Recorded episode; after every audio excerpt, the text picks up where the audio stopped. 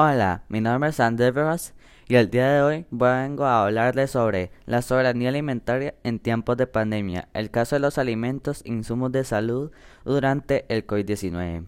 Objetivo general, explicar cómo ha afectado la pandemia del COVID-19 a la población costarricense en cuanto al acceso a servicios de salud y a alimentos en los últimos ocho meses.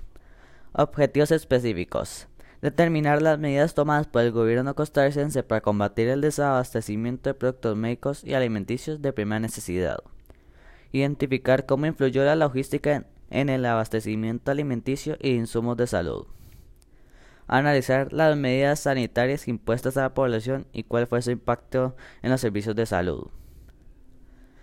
Pregunta de investigación.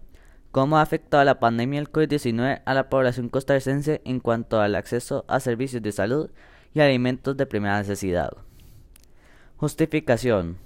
En Costa Rica en los últimos años, la distribución de las clases sociales ha venido cambiando, presentándose un incremento de las clases más bajas y desfavorecidas, las cuales presentan dificultades para el abastecimiento de alimentos de primera necesidad, así como el acceso a los sistemas de salud. Una familia de clase baja promedia un ingreso bruto de alrededor de 200 mil al mes en contraste con los ingresos percibidos por una familia de clase alta, las cuales rondan a los 4 millones por mes, evidenciando que existe una gran un gran distanciamiento en las clases más adineradas y las más pobres y una mala distribución de la riqueza generada. El COVID-19 ha provocado que la clase baja de este país se hagan más grandes y que presenten ingresos mensuales más bajos, lo que eventualmente afecta directamente en la capacidad o posibilidad de estas familias a obtener alimentos de primera necesidad con facilidad.